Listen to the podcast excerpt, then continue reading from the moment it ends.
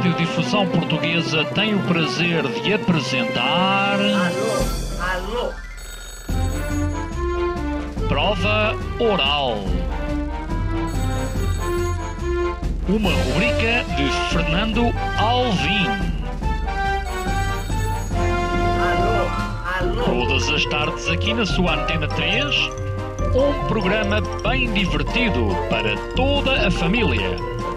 Basta telefonar e conversar.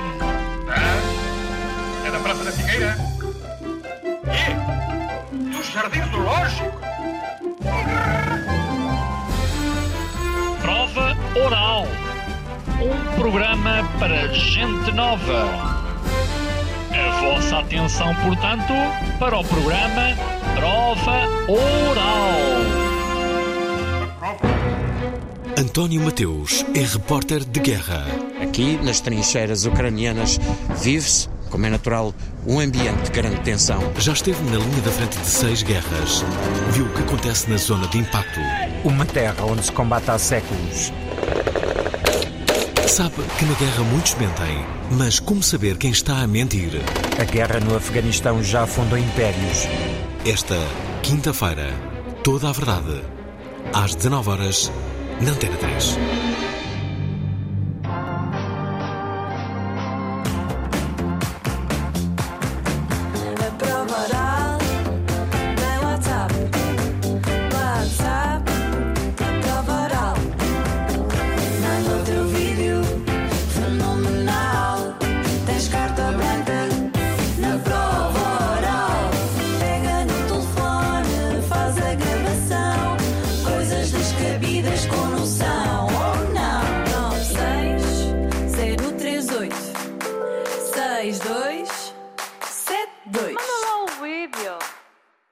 Ora, sejam bem-vindos a mais uma emissão da Prova Oral. Há aqui uma grande curiosidade: estamos num estúdio novo e escolhemos António Mateus para o inaugurar. Eh, é bom que ele saiba, eh, eh, no fundo, o quanto isto é honroso, António. Sem dúvida que é. Ver toda esta tecnologia quase assusta. Sim, sim, sim. Eh, há, há ainda alguns botões que nem sequer sei mexer. A probabilidade disto correr mal é elevada. Bom, de qualquer modo, eh, o início não está a ser tão atribulado quanto eu julgaria, mas dizer o quê? Que António Mateus é repórter de guerra. Gostava de saber como é que é a vida de um repórter de guerra. É como a de outro ser humano qualquer, só que eh, é-nos imposta outra, outra, outro tipo de exigências, não só profissionais, mas também humanas, para sobreviver naqueles locais. Fala-me disso, de- de- das exigências humanas. Tens que ser mais humano do que o comum dos cidadãos? Especialmente eu tenho, já tenho 40 anos de jornalismo, aprendi rapidamente que não podia levar o meu coração, ou seja, as minhas memórias, as minhas raízes, as pessoas que eu gosto, não as podia levar na mala comigo, eh, isto também para não começar a morrer de saudades delas. Como é que, como é que tu a fazes durante eh, o período em que estás em, em reportagem? Olha, faço aquilo que, que as situações exigem. Vai dependendo muito de cenário para cenário, depende do rigor e da exigência do local onde nos encontramos. Por exemplo, eh, desta última vez que nós percorremos toda a linha de combate da Ucrânia, era em pleno inverno da Ucrânia, as temperaturas andavam mínimas entre menos 10 e menos 15. Ora, eu que sou uma pessoa que comecei a carreira em África, imagina o que é que foi o esticão de diferença térmica. E estou a falar só na questão térmica. Não tens fantasmas que te perseguem? Ao princípio tinha, depois aprendi a lidar com eles, a conviver com eles. Aliás, as grandes dificuldades da vida, hum, na minha ótica, hum, ultrapassam-se lidando com elas, porque hum, na próxima curva elas vêm atrás de nós. E é melhor nós olharmos de frente para tudo. Eu sou uma pessoa que olho de frente para tudo. Espera aí, porque fala-se muito de, de traumas de guerra eh, que são basicamente eh, relatados por muitos dos soldados, militares que, que- que- que frequentam as guerras, mas nunca se fala dos traumas de guerra eh, eh, dos repórteres de guerra que passam basicamente passam por quase tudo, não é? Só não estão a combater. É verdade. Na, Essa é toda a diferença. na segunda rotação, é assim que nós chamamos da segunda das quatro rotações que eu já fiz na Ucrânia, tivemos aliás um workshop que nós fomos convidados, eu e o repórter de imagem, o Cláudio Calhau, e depois de termos estado os dois numa situação extremamente perigosa e estava na altura a decorrer um, exatamente um workshop uh, de alerta para os jornalistas ucranianos, deles terem presente que tinham, ti- que tinham que ter esse tipo uh, de suporte psicológico. Chama-se uh, stress pós-traumático. Dá- Dá-nos um workshop. Dá- Diz-nos duas outras coisas que te recordas eh, que, que- que te foi dito nesse, nesse workshop. Sei que também fizeste um workshop de sobrevivência. Sim, nós, eh, os média tendem, infelizmente em Portugal, a pouparem tudo e mais alguma coisa, incluindo e a começar pela formação adequada dos seus quadros. E se pode poupar na formação da segurança dos quadros mais do que se poupa, por exemplo, no seguro dos equipamentos, que é o que acontece. Ahm, depois, naturalmente, também não se perde tempo nem recursos materiais a ensinar os jornalistas que estão no terreno eh, a lidarem com situações que muitas vezes são extremamente perigosas. Ok, mas dá-me assim eh, dois ou três exemplos de coisas que, que não se devem fazer. Por exemplo, não se deve mexer em objetos eh, nos locais onde houve impactos.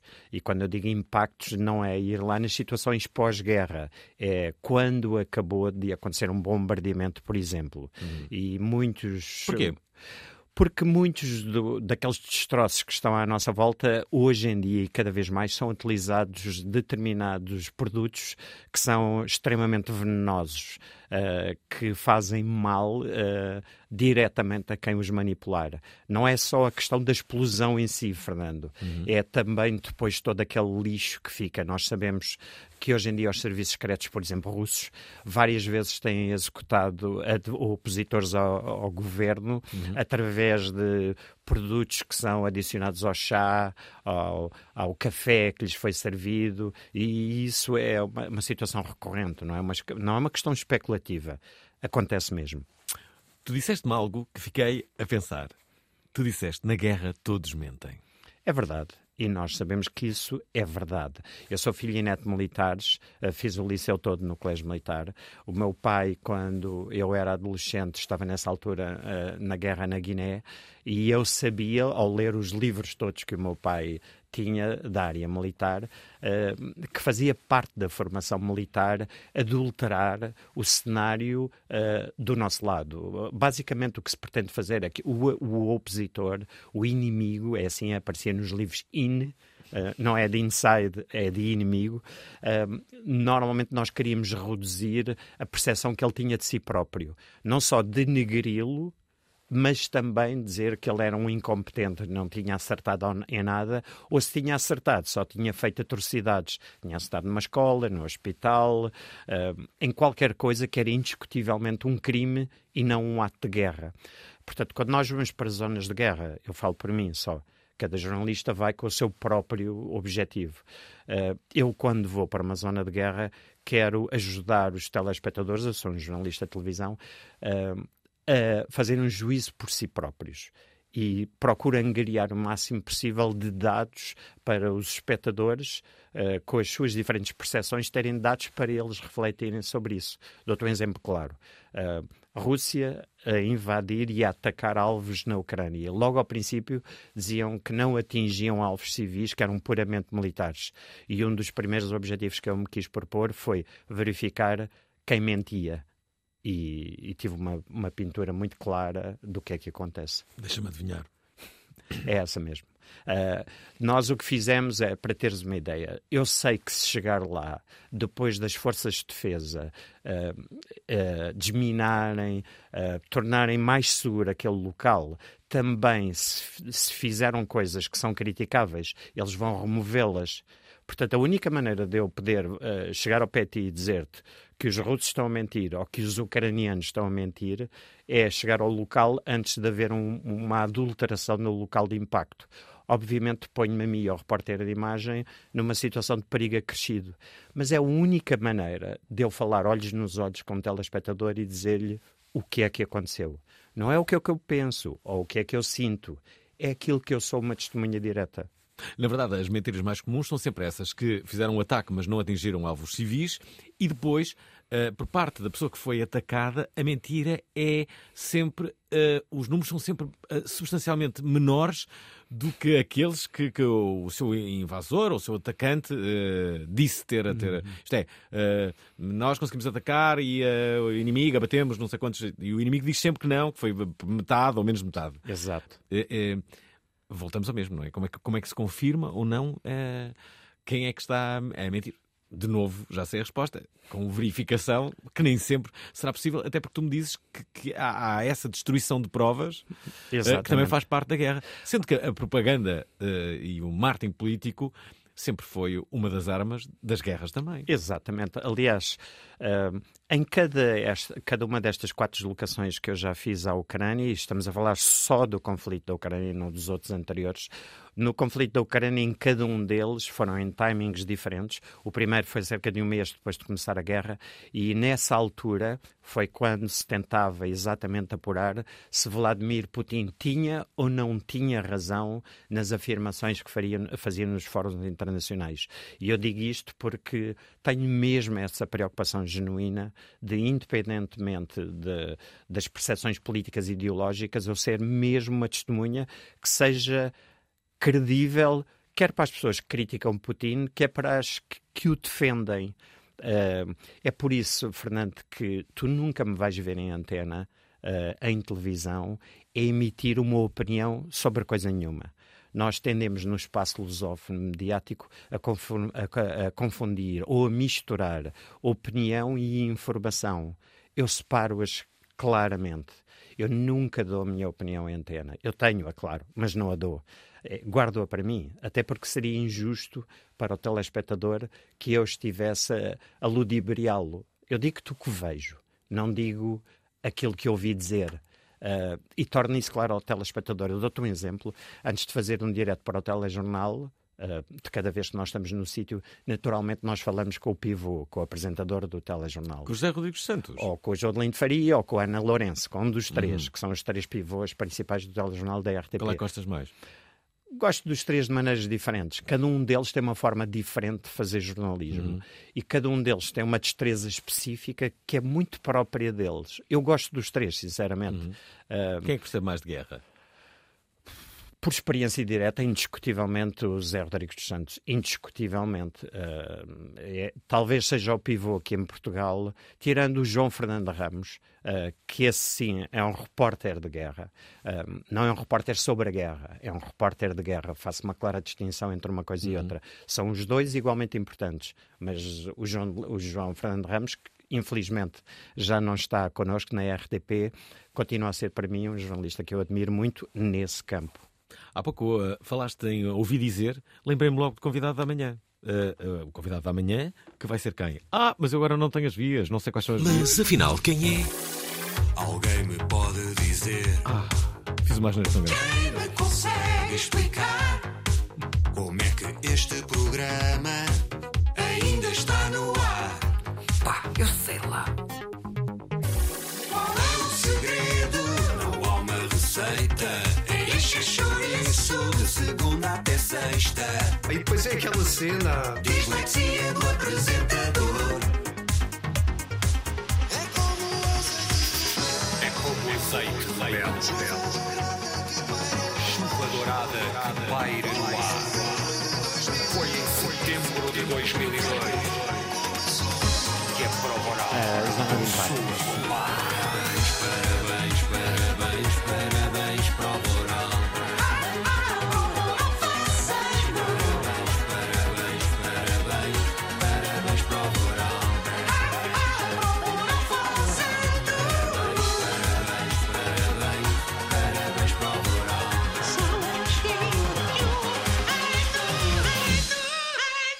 Estou a ver, uh, deixei o. Uh, o uh... o teu microfone esteve sempre aberto. Uh, mas meti um jingle que era. Não, não era este que eu queria meter. O que eu queria era dizer que amanhã. Deixa cá ver se eu agora acerto. Amanhã vamos estar com o Manuel Cruz. Não, espera aí, agora sim. Agora é que vamos estar com o Manuel Cruz. Mas afinal, quem é Manel Cruz? Eu desta vez vou conseguir, desta vez vou largar. Dos ornatos ao exploto de supernada, a Foz Foz Bandido. Se eu largar, eu sinto a sua falta.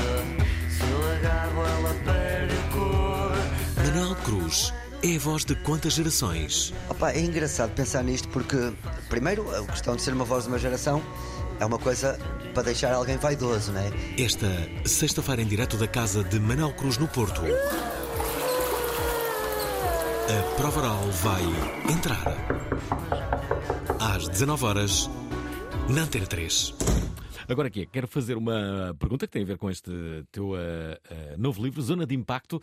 Um, Porquê é que tiveste esta necessidade de, de, de, escrever? Se, entretanto, já, já tinhas feito todos estes relatos para, para, para a televisão, possivelmente chega a muito mais pessoas do que um livro.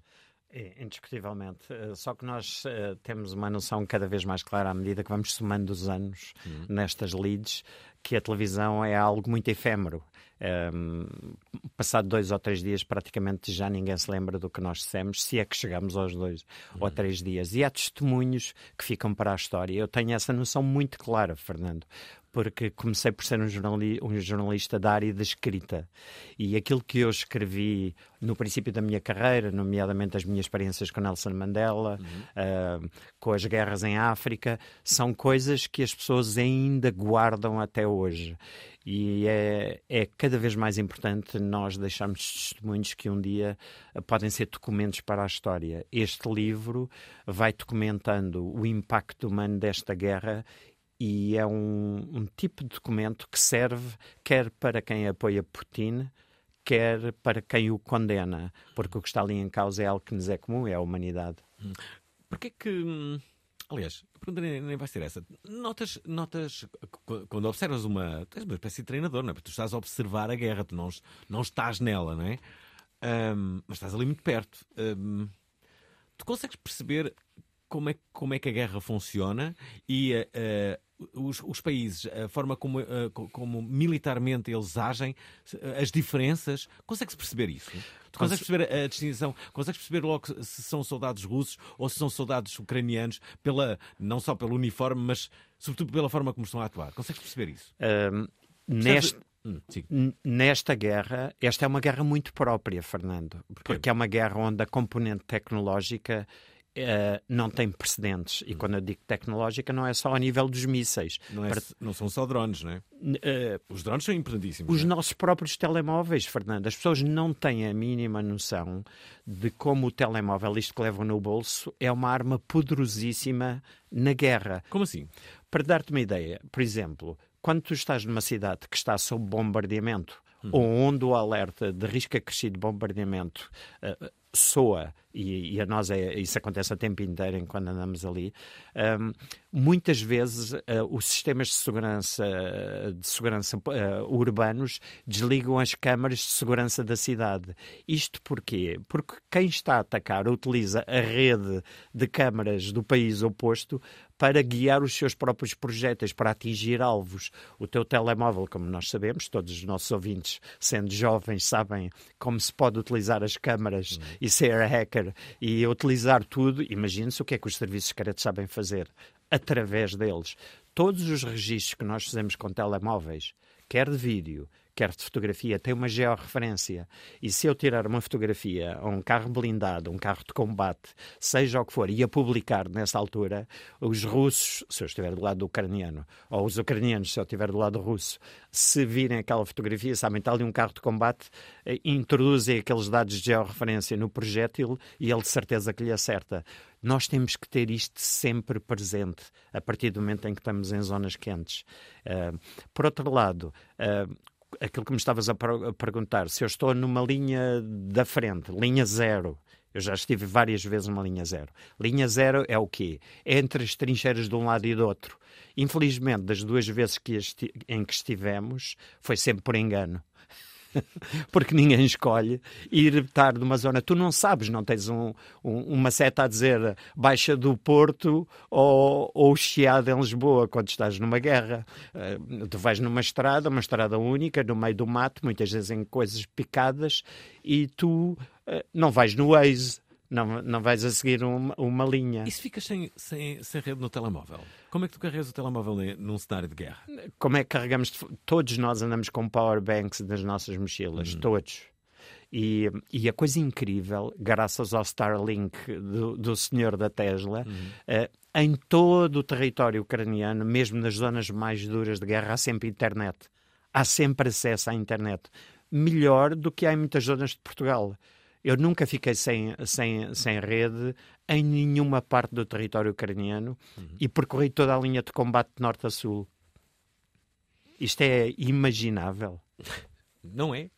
Estamos a aprender muito sobre a guerra. Ouvintes da Provaral, estou a sentir muito.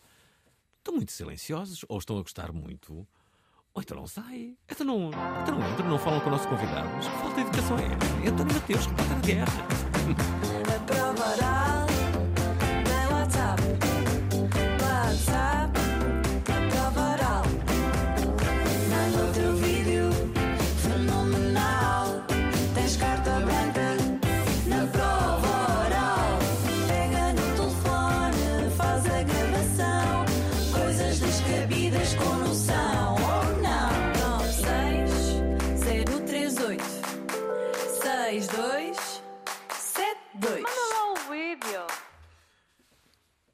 Estamos de volta com António Mateus. Ele tem um livro novo que se chama Zona de Impacto. Importante, as receitas deste livro vão para onde? Isso é a parte que me toca a mim, não, Ah. é, não é a receita da editora. Ok. O grosso da editora fica para a editora. A minha parte vai reverter para uma organização humanitária eh, que é liderada por um homem que eu conheci em Kramatorsk, que apoia exclusivamente mães que ficaram com crianças em localidades muito próximas da linha da frente e idosos que não saem dali por diversos motivos. E este, que é o Micola, eh, tem esta organização que me deslumbrou enquanto eu andava ali. Eh, Porquê? Deslumbrou-me porque, imaginem os nossos ouvintes, que é chegarem a uma zona, eh, uma localidade que alguns de vós retareis na memória, chamada Bakhmut, e imaginem que numa, num cenário de guerra vocês deparam com uma situação em que está um senhor a empurrar uma vaca pelos quadris para as traseiras de uma furgoneta.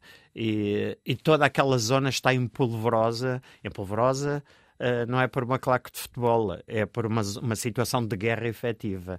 E nós, passado algum tempo, fomos à conversa com o Micola e ficámos a saber porque é que ele estava a empurrar a vaca para dentro das traseiras da furgoneta. Porque uh, aquela, aquela vaca e a bezerra pertenciam a uma mãe, mãe solteira com a, com a filha, que dizia que só saía dali se pudesse levar os seus animais de estimação. Então o Micola estava, estava a voltar pela segunda vez. À primeira vez ele prometeu que voltaria mais tarde para retirar a, a bezerra e a vaca e fê-lo, e só depois disso é que a senhora aceitou sair dali. As situações, Fernando, que nós deparamos nestes, neste tipo de cenários é são absolutamente inarráveis. E o Micola é uma pessoa baixinha, como eu. Um, os nossos ouvintes não conseguem ver. Uhum. Quanto é que medes? Eu, 1,68m. É importante seres baixo para, para não levares com uma bala, por exemplo. É difícil acertar-me por causa disso. É, sim. Ah, como dizia, sou baixinho e fácil de arrumar.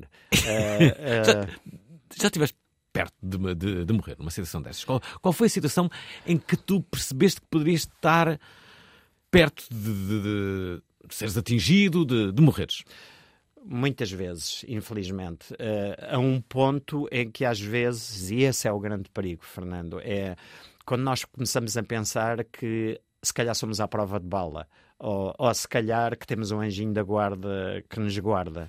Porque em situações como aquelas que eu tive, especialmente em bombardeamentos durante a Guerra de Angola, e em situações de aperto, como aquela que te estava a dizer, que nós somos por engano eh, para uma zona entre as linhas da frente russa e ucraniana e, e só descobrimos que estávamos naquele corredor quando tínhamos um, um carro blindado na nossa na estrada em que seguíamos a disparar contra os russos e nós não podíamos nem recuar nem avançar e tivemos que sair do carro onde estávamos para na estrada conseguimos correr até um desnível de terreno. É claro que o carro blindado a disparar para o lado russo já estávamos à espera e aconteceu, houve troca. Os russos dispararam na direção onde nós estávamos e nós não podíamos ir para esse declive porque ao nosso lado esquerdo estavam aqueles sinaizinhos vermelhos que indicam que o campo está totalmente minado. Imagina-te a ti numa situação de aperto desses, Uhum. a correres com, num território com neve, coleta à prova de bala, a, a tralha toda em cima de ti. E Minas? E Minas do lado esquerdo. É, é uma situação de aperto eh, particularmente dura. Um, lá está, tive o tal anjo da guarda uh, a dar-me a mão, a ao repórter de imagem. Mas são situações que nós, Fernando, nós antes de avançarmos para qualquer zona destas, diariamente, verificamos ao máximo possível Uh, o equilíbrio relativo entre o perigo que assumimos ir a enfrentar e o interesse uh, noticioso daquilo que vamos fazer. Neste caso, não foi por irresponsabilidade. Nós queríamos saber se as munições e o tipo de, de meios de defesa dos ucranianos estavam efetivamente a serem entregues na linha da frente, porque os nossos políticos europeus diziam que eles estavam lá a chegar. E eu aprendi há muito tempo a deixar de acreditar no que os políticos dizem e confio mais nos meus sentidos para verificar o que é que acontece. E naquele caso verifiquei que, mais uma vez, os políticos, desta vez os nossos, estavam a mentir, que até podiam estar a entregar. Agora que eles não chegavam ao sítio, isso também era verdade. Já agora, como é que vocês, eh, repórteres de guerra, comem e dormem. Onde é que vão buscar a comida? Levam-na toda? uh, contam com a caridade de algumas pessoas? Como é que Não. o fazem? E co- como é que dormem? Dormem, dormem descansados? Não, nem uma coisa nem outra. Ah, primeiro, se depende muito do tipo de, de missão que nós nos propomos. É, é importante tornarmos claros aos nossos ouvintes que nunca uma direção de informação diz a um repórter de guerra ou a um repórter que vai para um cenário de guerra onde é que ele vai, ou para onde é que ele vai, ou que risco é que ele corre. Nós somos os nossos próprios diretores de informação. Nós é que escolhemos onde é que vamos. Ah, e, e o que é que eu faço? Cada, cada um de nós tem o seu método. Como tu referiste a Ampassan no princípio desta conversa, eu já fiz vários níveis de formação de sobrevivência. Sobrevivência física e, e sobrevivência em guerra. Porque tu não podes ir para uma zona de guerra, não deves ir para uma zona de guerra, corrijo-me, sublinho, não deves ir para uma zona de guerra sem saber lidar e conviver e conhecer o modus operandi de militares à tua volta. Senão tu tornas-te uma fonte de perigo para os militares. E um bom repórter não é o que viu a guerra, é o que volta vivo da guerra. E, eh, e é muito importante conjugar estas três coisas. Como é que eu vou para lá? Olha, antes de ir fazer a linha de combate, eu, eu, eu já corro todos os dias. Ah, Corres todos os dias? Todos os dias. Ou corro e vou ao ginásio, ou só corro. Ah, antes de ter ido fazer a terceira rotação, eu perdi de propósito, sequei-me. É é uma linguagem, sequei-me, para reduzir ainda mais o nível de, de gordura que eu tinha no corpo. Isto porquê? Porque a gordura é uma mochila inútil que se leva às costas e que tem que se transportar do ponto A para o B. Ah, deixei de beber álcool no mês antes, ou Que seja, horror. faço. Um mês sem álcool? Não, mas convém. Isto é, isto é, é- há que ter uma noção que Hum. nós somos. ahm, não somos comandos, mas temos que ser capazes de enfrentar, seja que cenário for, de privação. Porque eu estava a brincar com este assunto do álcool, é certo, mas deve haver regras, por exemplo, para os militares, para não beberem, por exemplo, mas sendo que esse é, é, é, uma, é uma- é uma das características muito. Que se fala muito da guerra, que, que- sim, violadas, não é? Há muita gente que, que- bebe para esquecer. Muito, muito, muito. Nós somos muito testemunhas disso. Uhum. Ah, obviamente não faço uma reportagem sobre os militares bêbados e que fumaram Uhum. coisas que não deviam fumar, Uhum. Ah, mas como é fácil os nossos ouvintes ah, imaginarem o que é que acontece. E houve muitas vezes, muitas, não, não foram algumas, muitas, em que eu confesso que tinha até medo de estar onde estava, porque alguns deles estavam num estado de tal maneira de intoxicação, até para. para Estavam bêbados. Estavam bêbados e com armas eh, Hum. e podiam começar a brincar, e, eh, ou não.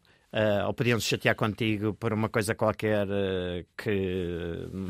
eh, extravasava o campo da lucidez. Mas espera, António, porque sim, te- tem a ver justamente com lucidez. Ah, isto agora pode parecer aquela, aquelas conversas da, da guerra do, do Soldado, não é? Há uma espécie de horário para. Não, não, de maneira nenhuma. Para, para dar uma ideia aos nossos ouvintes, eh, a guerra atingiu um nível de tal modo tecnológico que nós temos umas aplicações no telemóvel que nos acordam eh, se a zona onde nós estamos é ge- georreferenciada, se há projéteis, se, se aquela zona está sob risco iminente acrescido de bombardeamento. A zona onde nós estamos. Vocês são avisados disso. Uh, somos avisados pelo telemóvel, porque ele começa a tremer e a fazer o- um sinal que convém nós corrermos imediatamente para um bunker ou para um abrigo subterrâneo. Isso já te aconteceu muitas vezes. Oh, É, acontecia todos os dias, uh, ou todas as noites, uh, e dorme-se muito pouco. Aliás, basta, uh, às vezes, eu, a minha família, que Hum. va- vai acompanhando os noticiários, começa a ficar preocupada não só porque as bochechas vão se estreitando, mas por causa do nosso ar de extremo cansaço. Uma coisa é estares a fazer uh, diretos e vivos, como se chama em jornalismo televisivo, à frente do teu hotel na rua, uh, num país em guerra, e uma coisa muito diferente é estares em zonas de impacto, e daí o meu livro chamar-se Zona de Impacto. O livro é isso mesmo, Fernando, é como é que nós sobrevivemos, como é que chegamos, como é que alimentamos, o que é que testemunhamos nos escombros de edifícios, nas zonas que estão sob guerra. Porque é que há tanta gente que fica naquelas zonas de onde tanta gente foge? Porque é que há tanta gente que fica? E no livro eu partilho muito isso. Porque é que tanta gente fica? António Mateus tem um livro que se chama Zona de Impacto. Ouvintes da Provaral, queremos mensagens vossas. A melhor mensagem, a melhor intervenção vai ganhar justamente um exemplar deste livro novo do António eh, Mateus. Perguntas, curiosidades sobre a guerra, o que é que pensam também sobre tudo isto que está a acontecer. Eh, curiosamente, com, com, com o conflito eh, entre Israel e a, e a Palestina, eh, eh, parece que a guerra da Ucrânia eh, e da Rússia ficou para segundo plano, como se fosse ultrapassada. Hum, como é que tu viste isto? Não, se eu não tivesse, como eu referi, 40 anos de jornalismo, surpreendia-me, uh, chocava-me até. Mas eu sei que isto é uma situação recorrente. Quantos de nós nos lembramos que a guerra da Síria, Síria, Uhum. este nome uh, Continua, toca- não é? Continua a tocar alguma campainha.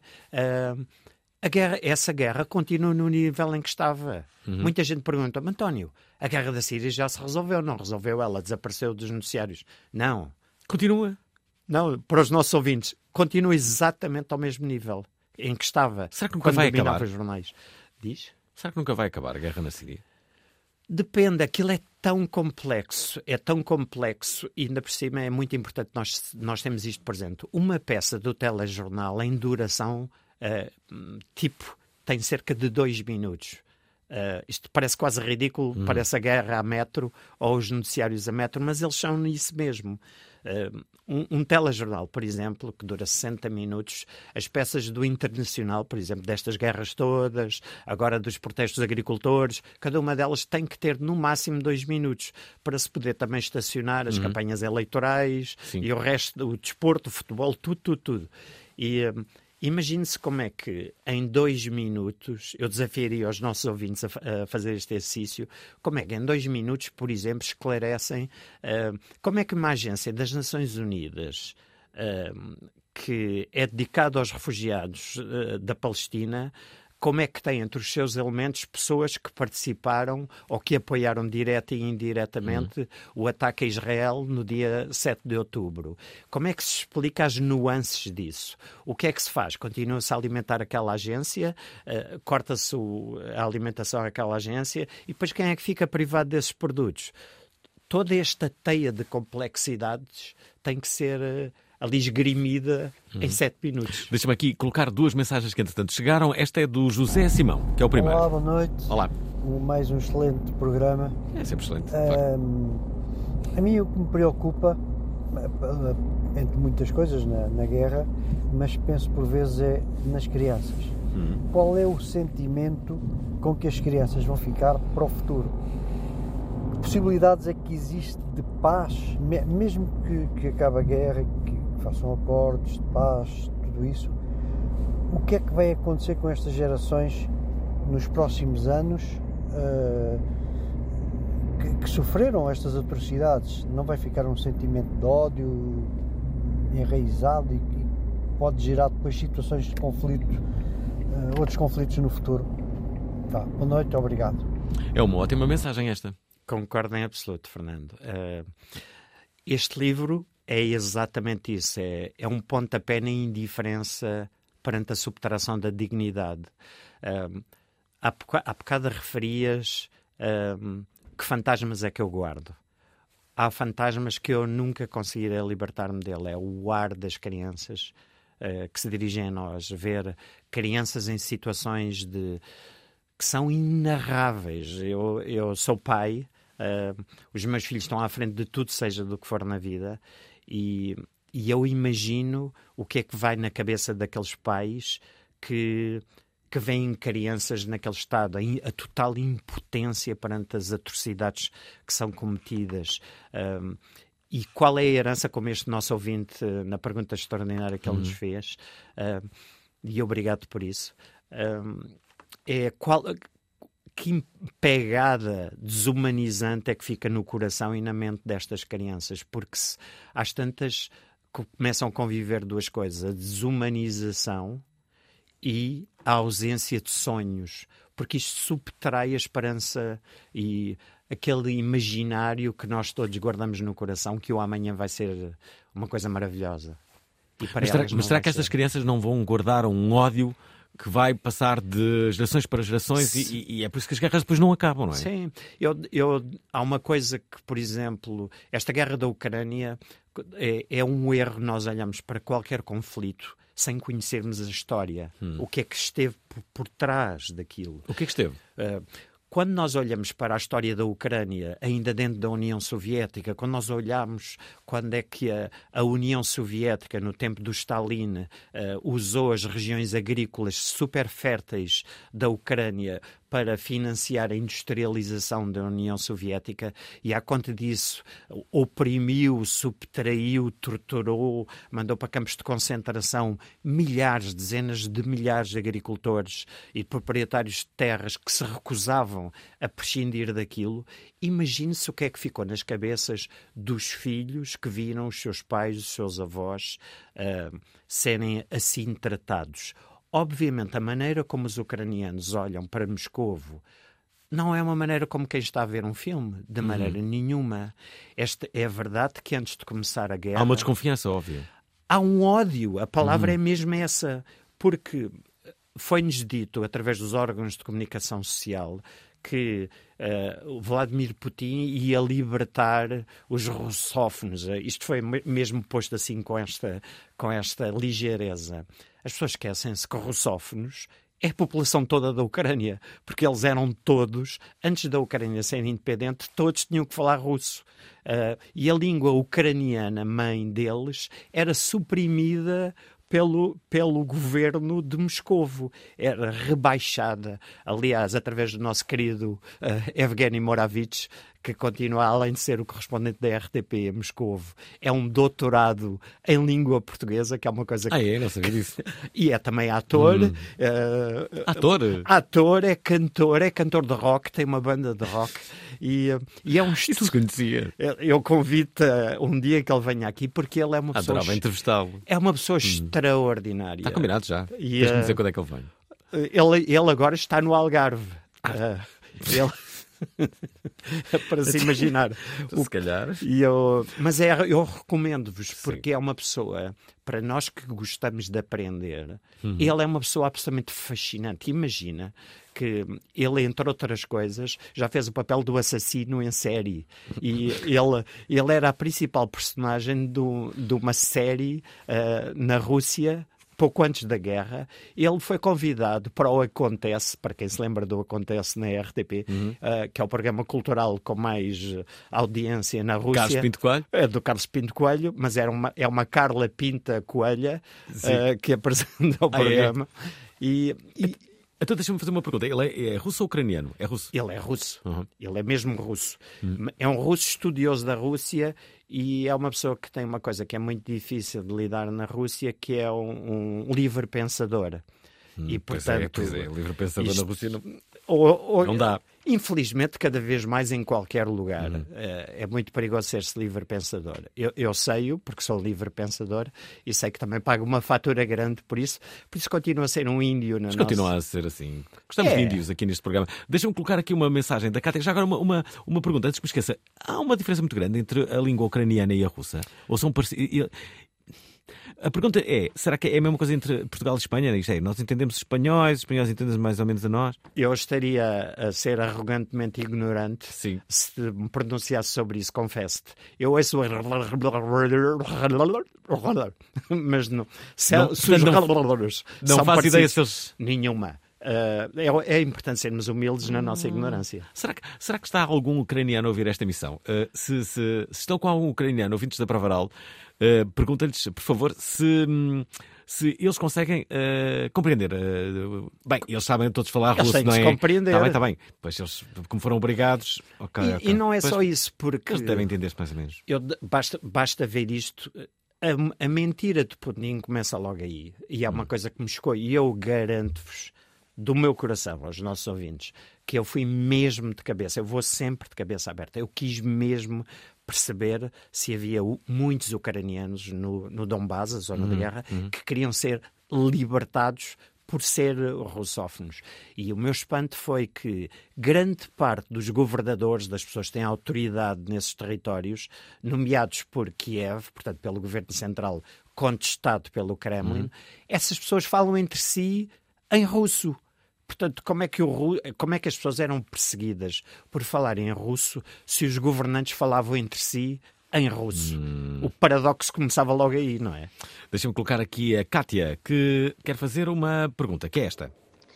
Olá para o Varal, Olá. olá, Alvin, olá ao convidado. António. Ahm, queria, é a segunda vez que participo no vosso programa, estou muito contente. Gostaria de perguntar ao nosso convidado o, o que- o- qual é a opinião dele sobre o que é que falta para esta guerra terminar e se, ah, como ele disse, que ele gosta de ir, que ele vai para o, com o intuito de ver quem é que tem razão, Ahm, qual é a opinião dele sobre os factos? Ah, quem tem razão? Se nenhum tem razão? E se o grande problema desta guerra é uh, ambos os lados estarem a ser alimentados por outras grandes potências que têm muito interesse no- na continuação desta guerra? Muito obrigada, até à próxima. Gostou muito das intervenções dos nossos ouvintes especialistas, eh, bélicos. Que- esta pergunta também é ótima. É ótima, é ótima, é tão complexa como, como uh, muito importante. Um, começo por uma ponta. Primeiro, é verdade que todas as guerras um, têm uma, uma, uma pele, uma pele que são os interesses económicos associados à, à indústria de guerra, à indústria bélica. Isso é indiscutível. Aliás, basta nós vermos que sempre que as grandes indústrias mundiais estão em dificuldade, em indústrias mundiais bélicas, estão em dificuldade de aprovação de orçamentos, misteriosamente acontece sempre uma guerra a algures no mundo.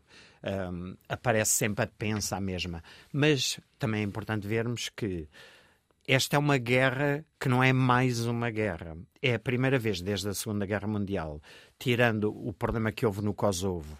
ah, esta é uma guerra que não é uma guerra interna de um país. Esta é uma guerra que estava latente há algum tempo e é uma guerra que também se ata nas- no, no fim da Guerra Fria. Há uma série de justificações e uma série de, de, de estados de, de espírito que justificaram o arranque desta guerra. É, ver- Hum, é verdade que aquilo que Vladimir Putin alega de forma justificativa que o Ocidente, quando eh, houve o fim da Guerra Fria, garantiu, ou não garantiu, aceitou com o pacto que todos aqueles territórios que eram anteriormente terrenos da União Soviética nunca seriam terreno para meios da NATO, ah, isso não, não foi cumprido. É verdade, Vladimir Putin tem razão nisso. E, é- e seria ah, pouco honesto dizer que isso não foi violado. Foi violado. Mas não justifica avançar para uma guerra. Isto porque, vamos, dou-vos o caso da Polónia. A Polónia era território, ah, a certa altura, que onde uh, a União Soviética, a, a, Rússia, não gostava que tivesse armamento. Uh, a Estónia, uh, todos aqueles países vizinhos, a Ucrânia, eles não queriam que aqueles países aderissem à NATO. Não queriam. Nós estamos a falar de países soberanos, Estados soberanos. Imagine-se, Moçambique era território português. Era um, era, fazia parte do território de Portugal.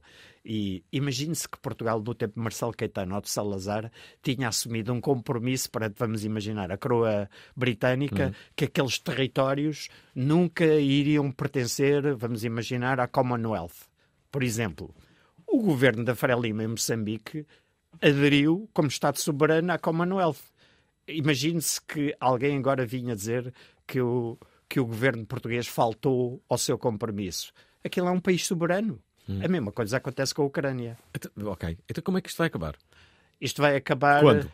Isto vai acabar ou quando Putin, quando Putin conseguir levar a sua adiante, hum. ou, ou, quando uh, o Ocidente conseguir, de alguma forma, ganhar militarmente. Ora, nenhuma, nenhuma guerra na Europa, tirando a Segunda Guerra Mundial, em que houve alguém que capitulou, uh, houve uma solução através da guerra. O, a nossa questão é. Tem que ser uma solução diplomática? A solução diplomática seria o ideal, só que olhe, olhemos para, para, para a realidade.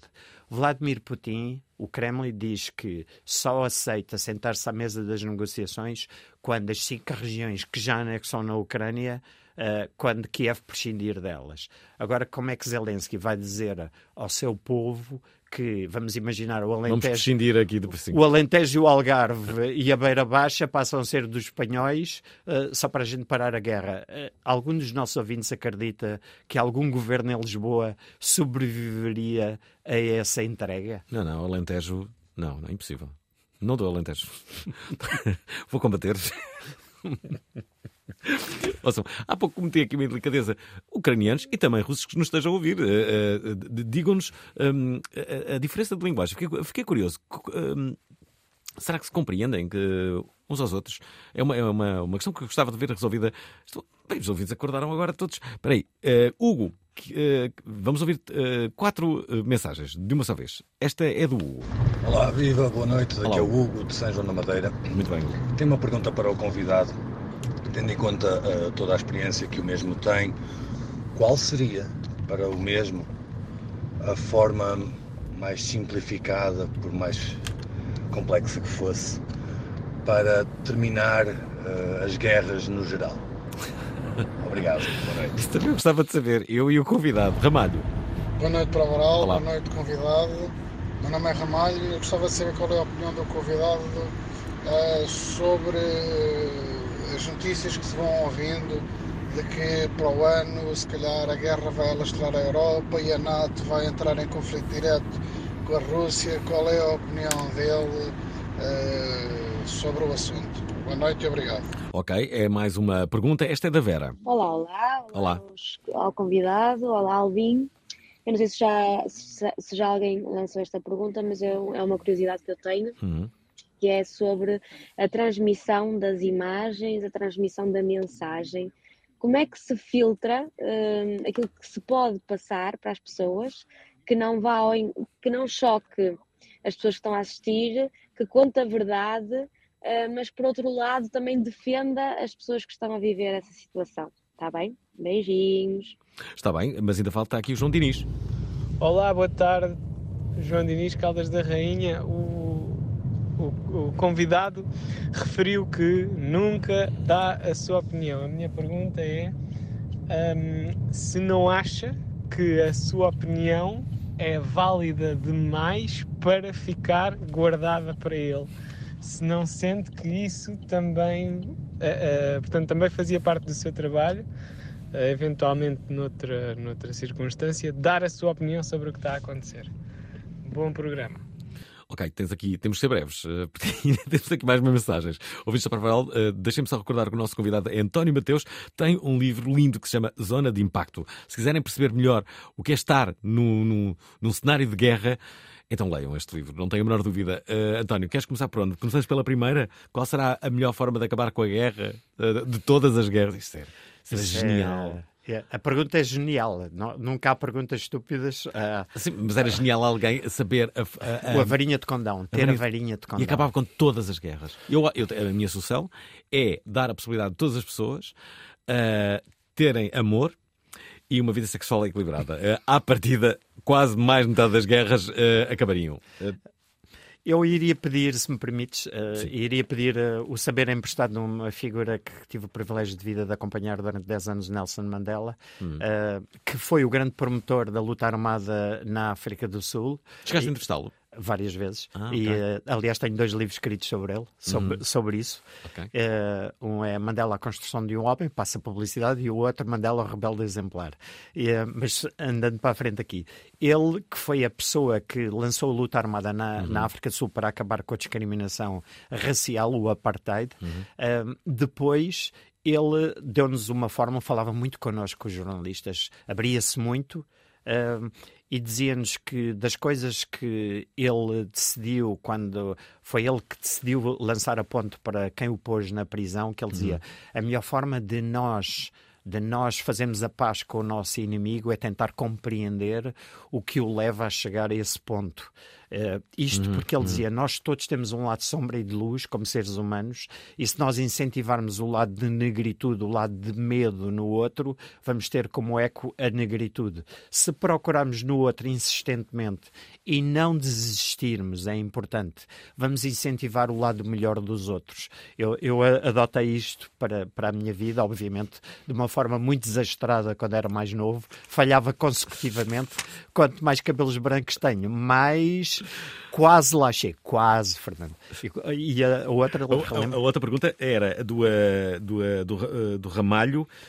Que era o quê? Ah, da, da, da, da possibilidade da guerra alastrar para, para, para o resto da Europa. Nós temos estado a assistir que, primeiro, os, aqueles países que, que são fronteiriços diretos com a Rússia, nomeadamente a Finlândia e a Suécia, que são países que já têm uma história de conflito direto territorial hum. e não só, e que aderiram, que eram países que não pertenciam ao NATO e agora aderiram à NATO. A própria Alemanha, que desde a Segunda Guerra Mundial não se envolvia em, em missões pró ou, ou próximais de, de belicidade. É verdade que toda a NATO está em alerta. Neste momento está a decorrer o Steadfast uh, 2024, que é o maior exercício desde a Segunda Guerra Mundial, eh, desde, sim, é desde a Guerra Fria. É um exercício militar, é uma espécie de simulação uhum. que envolve 90 mil militares de todos os países, incluindo Portugal, uh, da, membros da, da NATO, e são exercícios quer de prontidão, quer de uma coisa, uma palavra muito complicada de articular na língua, que é interoperacionalidade, que é conjugar e articular os meios de todos os países se forem atacados. Eu hoje de manhã estava a ouvir sempre na rádio, desta vez numa rádio irmã ao qual eu dou a, minha solidariedade como um... jornalista. Não, TSF. TSF, uhum. aos nossos irmãos da TSF. É um, que estava a ver um debate que eu achei interessantíssimo, que era, uh, e era, olha, o Alexandre, uh, que foi aqui editor... O, o Ricardo Alexandre. O Ricardo Alexandre, uh, que foi editor de, de internacional desta casa, uhum. a ter um debate interessantíssimo, que era, é muito importante que a opinião pública de, de toda a Europa esteja alerta para este eventual cenário. Uma coisa é estar preparada para um eventual cenário, que é para não lhes cair do céu uma coisa. Hum. É muito importante que nós alertemos para a possibilidade. Mas não quer dizer que vamos pôr as pessoas todas em pânico porque a guerra não está a bater à porta. Hum. Já agora, é uma outra pergunta, a da Vera, das imagens da escolha. É verdade, esta é importantíssima, hum. Fernando, e muito obrigado pela pergunta. Eh, eu tenho esse, essa preocupação enorme. Eh, tenho orgulho de uhum. todos os repórteres de imagem com que alguma vez trabalhei nesta casa terem, estarem em consonância. Quase que há um, um filtro humanizante uhum. nesse sentido. Nós não filmamos cenas de. Muitas vezes, e eu digo-te isto, Fernando, francamente, a olhar uhum. para ti, como estás a ver, estamos a olhar um para o outro. Uh, nós chegamos a uma situação de impacto onde há destroços de corpos, e isso já me aconteceu muitas vezes. Nós não os filmamos, por e simplesmente e enquanto não há uh, eu não vou filmar bocados de, de pessoas, não. Porque penso sempre assim, eu gostaria que os meus filhos vissem isto, de certeza que não. Eu, eu nunca vou banalizar o sofrimento, porque não é preciso e é gratuito. Isto subtrai dignidade uhum. aos nossos telespectadores e a culpa é minha se o fizer. Ainda em relação aqui à última pergunta de João Diniz, de, de, de, de tu não dares a tua opinião. Uh, as duas coisas são muito importantes. Uh, Uh, cada uma tem o seu espaço e é muito importante que os ouvintes e os telespectadores e os leitores se apercebam que aquilo que está a ler se é uma opinião ou se é um facto. Uhum. E, e nos jornais, nos jornais anglo-saxónicos, está claramente separado. Nos nossos, quase sempre não está. E em televisão, nós vemos horas e horas e horas e horas pessoas a falarem muitas vezes sobre coisas que nunca viram Uh, eu, por exemplo, a mim pergunta só para rematar, perguntam-me quase sempre, António, quando vens das situações de guerra e tu olhas para as televisões uh, e vês as pessoas a falarem sobre aquilo que tu tiveste uhum, a cobrir uhum. diretamente, qual é a coisa que mais destacas? E eu, o que mais destaca é a minha perplexidade de ver tanta gente que nunca foi àqueles sítios a falar com tanta certeza sobre coisas que eu tenho dúvidas sem fim. E, e, já lá tiveste várias vezes. É? E, e vejo tanta gente cheia de certezas. É, o mundo está cheio de certezas. Um, mas ainda bem que há pessoas como tu que têm dúvidas. E, e eu também tenho bastantes. Mas já agora, de dizer que estamos uh, na parte final deste programa. Amanhã, amanhã vamos ter uma emissão muito especial. Mas afinal, quem é Manel Cruz. Eu desta vez vou conseguir, desta vez vou largar. Dos ornatos ao exploto de supernada, a Foz Foz Bandido. Se eu largar, eu sinto a sua falta ela perde cor. Manuel Cruz é a voz de quantas gerações? Opa, é engraçado pensar nisto porque, primeiro, a questão de ser uma voz de uma geração é uma coisa para deixar alguém vaidoso, não é? Esta sexta-feira em direto da casa de Manuel Cruz no Porto. A prova oral vai entrar. Às 19 horas na Antena 3. Ouves música? Muita. Se calhar já ouviste Manuel Cruz ou Renatos Violeta durante as Gosto tuas... muito. É? Olha, mesmo. Vou-lhe dizer isso amanhã. E cada vez, cada vez mais aprendo música e conheço música através dos meus filhos. Uh, eu sempre adorei música, estamos a pensar nisto, e eu lembro sempre: We hope the, children, the Russians love their children too. Do Sting e eu tenho sempre muito presente essa música e também gostaria de, de cantar como o Sting para o futuro. Se nosso. vai voltar a ser imensa música, não é? um comeback. Já agora, eh, duas coisas muito rápidas. Eh, eh, uma coisa que eu, que eu lembro-me de teres dito é que há algo que, tem, que tu tens de ter sempre, que é água. Sim, não é? É verdade. Água, dizes, é a única coisa que um ser humano não sobrevive 48 horas sem, não é? Sim. E depois fiquei com uma imagem que tu me, que tu me deste, que são as mães que muitas vezes não saem das zonas para não perderem os seus maridos. Essa é das coisas que a mim mais impressão me fez. Ainda hoje, quando chegámos hum. para fazer este programa, uhum. Uhum. eu estava a ver através do meu telemóvel. Eu estou lá sempre.